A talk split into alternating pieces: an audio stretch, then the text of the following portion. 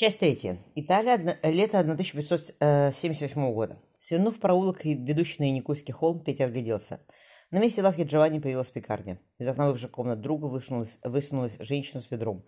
Выплеснув на мостовую грязную воду, тетушка исчезла. Проходя мимо пекарни, Петя вдохнул запах свежего хлеба. Отсюда он хорошо видел переливающийся под июньским солнцем Тибр. Из кроны дерева назойливо пела птица. Остановившись, он прислонился к нагретому стволу сосны. В октябре, сеньор Корнель, Петя помнил голос короля Филиппа. В стоящемся из кориале было по-весеннему сыро. Король устроился у растопленного камина, его белокурые волосы золотились в свете огня. Петя осторожно спросил, «Мне надо сделать все самому, Ваше Величество?» «Отчего же?» Филипп отребал по голове охотничью собаку. «Вам только надо проследить, чтобы рядом с своим единокровным, он усмехнулся братом, не оказалось расторопного доктора.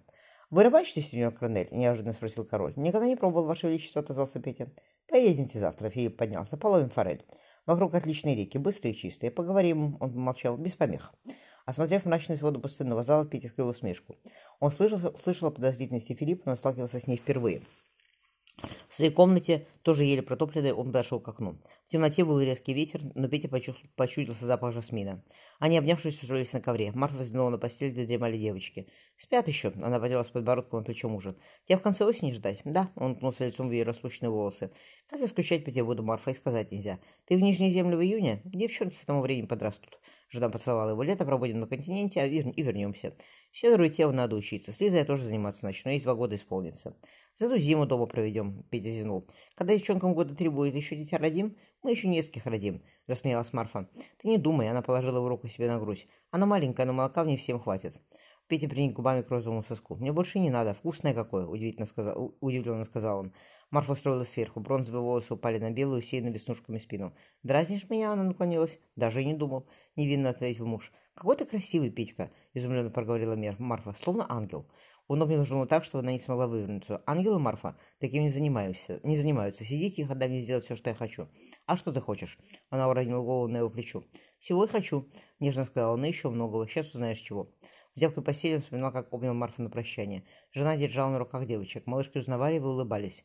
У Марфы глаз... Марии глаза были азоревые, как у всех воронцов, а волосы льняные, северные. Поле напоминала отца, девочка росла смуглой, с материнскими черными глазами. Петя поцеловал обеих девчонок. Дочери что-то залепетали в один голос. Марфа рассмеялась. «Когда ты вернешься, они будут ползать, а может быть даже и пойдут. Насадив большую форель на ветку вишни, король Филипп пристроил рыбу над огнем. «Видите, сеньор Корнель?» Он отхлебнул вина из бурдюка. «Здесь можно поговорить без посторонних ушей. После смерти Хуана губернатором Нижней земель станет Александр Форнези, мой племянник, сын Маргариты Бармской. Он передаст Хуану, король поискал слово «снадобье». Вы будете рядом и удостоверитесь, что все идет гладко. Хуан вам доверяет. Полностью. Петя налил себе вина, велев руке не дрожать. Холодные голубые глаза Филиппа напоминали воду в порожистой реке. Сняв рыбу с огня, король присыпал ее крупной солью. «Вот и славный сеньор Корнель. Значит, никто не задаст нужных вопросов». Ешьте, он кивнул. Здесь губы приоткрылись, обнажая острые клыки. Никаких снадобий нет. «Прекрасно приготовлено, Ваше Величество», — Петя вдохнул э, запах дыма и свежей воды. «Вы мастер. Приезжайте к нам, сеньор Корнель», — ардошно назывался король. «В горах отличная охота. Мы загоним оленя и приготовим его на костре. Настоящая мужская трапеза». «Я могу не вернуться из Нижних земель». Петя купался в тепле и запахе сосновой смолы. Птица настойчиво пела, снова пытаясь что-то сказать. Я спросил бы кукушку, сколько мне осталось жить, усмехнулся он. Или всего лишь до октября? Понятно, зачем я нужен Филиппу. Форнази он на плаху не положит. Он будет на кого свалить смерть Хуана, если появится подозрение. Снизу зазвонил колокол. Петя отряхнул камзол от сосновых иголок. Пора было отправляться к Ватикану на аудиенцию папе Григорию. В саду пахло цветами, шуршал гравий под ногами швейцарских гвардейцев. Охрана папы прогуливалась по дорожке в отдалении. «Дорогой Петра», — папа погладил ухоженную бороду, — «я занят реформой календаря и не способен уследить за всем сразу. Пусть король Филипп что хочет, то и делать в Нижних землях. Главное для нас – вытравить оттуда протестантскую заразу. С отъездом Дарамарка из Голландии, осторожно поговорил, проговорил Петя, у них не осталось военных лидеров. Нашим силам там ничего не противостоит. Даже Гёза контролируется Вильгельмом Маранским.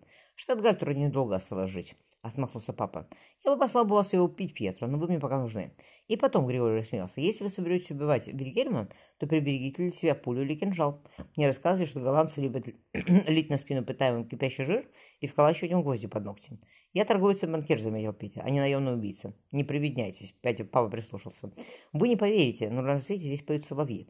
Вокруг такая тишина, не верится, что ты в центре Рима. Ты в центре Рима. Мне рассказывали Пьетро, он подмигнул что вы лихо владеете не только пером, но и шпагой. Петя что-то пробормотал. Однако я, продолжал Григорий, умею ценить верность. Верность, Петр, понимаете? Он поднял седоватую бровь. В карих глазах переливались смешливые огоньки. Как любой католик, я верен наместнику Господа нашего Иисуса на земле и стражу ключей святого Петра. Петя глубоко поклонился, старая лиса. Никогда не скажет прямо, что ему нужно. Сначала замотает намеками. Король Филипп кормил вас форелью. Усмехнулся Григорий. Петя чуть было не спросил, откуда вы знаете, но вовремя закрыл рот. Я не так скуп, как его величество. Папа махнул в сторону накрытого на галерее стола. Перекусим, Петра. Я старый человек, мне надо питаться вовремя.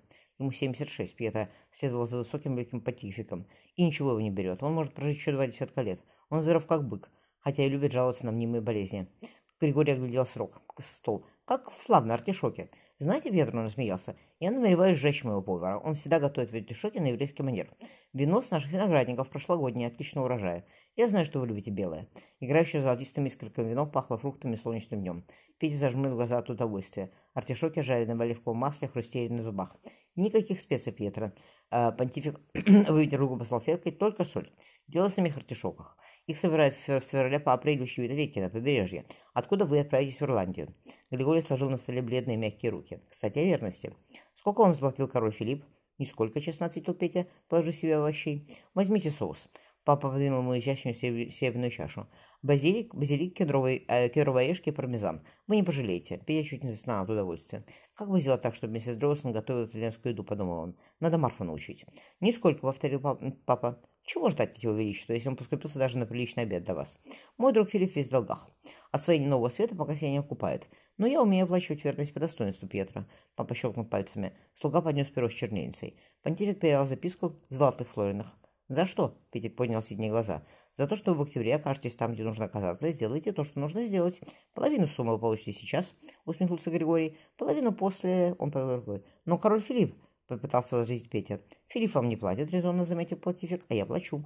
А Форнезе не беспокойтесь. Два итальянца всегда договорятся друг с другом. Он передаст вам все, что нужно, Петра. Петя откашлялся. Но если что-то не получится, ваше свидетельство. А что может не получиться? Удивился Григорий. Снадобье надежное. Вы не найдете в Генте ни одного доктора. А если вам в чем-то, если вас в чем-то заподозрят, дорогой сеньор Карвина, то выкручивайтесь сами, вы человек ловкий. А, папа вгляделся в пару, ведущую на дорожке. А вот и мой Джакомо с женой. Знаете моего воспитанника? Повернулся Григорий к Пете. Воспитанника. Усмехнулся Петя, подав руку незаконнорожденному сыну папу. Не имел чести, ваше свидетельство, поклонил, поклонился он. Вы поплывете в Ирландию, понтифик опустился в кресло. Я решил, что вам лучше познакомиться заранее. Предполагаемый король католической Ирландии оказался, как и Петя, невысокий. Черные локоны падали на золотистый бархат камзола, карие глаза надменно смотрел Петя с ног до головы. «Я наслышан о ваших талантах, талантах сеньор Карвина», — улыбнулся Джакомо. «Хотел бы я, чтобы у меня появился такой финансист, как у Дона Хуана Австрийского». Джакомо потянул патифик. «Именно поэтому сеньор Карвина и едет с вами. Он умеет считать деньги. В каждой военной экспедиции должен быть хотя бы один разумный человек, иначе вы все потратите еще в виду берегов Италии». Жена Джакома банкомпании тихо хихикнула. Сын понтифика весело сказал. «Позвольте вам представить мою прекрасную Констанцию, сеньор Карвина. Оправдывая свое имя, наверное, мне, как Пенелопа, была верна Одиссею. Мы помчались только месяц назад, но Констанция отпускает меня долгое плавание. Мадам». Склонился над ее рукой. Девушка была высокая, золотоволосая, с голубыми глазами. «Я восхищен вашей преданностью», — добавил Петя. «Такие женщины вдохновляют наших предков на битве с неверными». Джакомо кисло заметил. «Ваших предков, сеньор Карвина, никто не вдохновлял. Они сидели себе на острове. Король лечит львиное сердце, смело и достойно воевал в Святой Земле. Возразила мужу Констанца. «Мадам хорошо знает историю», — удивился Петя. Девушка зарделась. «Я люблю читать», — тихо сказала она. Петя полюбовался румянцем на ее щеках. Будто рассвет, как у нее кожа белая, словно молоко. «Подождем еще одного человека и начнем», — сказал понтифик. «Вас, милая невестка, я попрошу отдохнуть в библиотеку. библиотеке. Я знаю, как вы любите мои книги. Джакомо зайдет за вами, не волнуйтесь». «Кому мы ждем?» — небрежно поинтересовался Петя. «Вы обрадуетесь встрече». Григорий положил свою большую руку поверх него. Какие пальцы у него холодные, словно камень, усмел подумать Петя, увидев показавшуюся на дорожке гостя.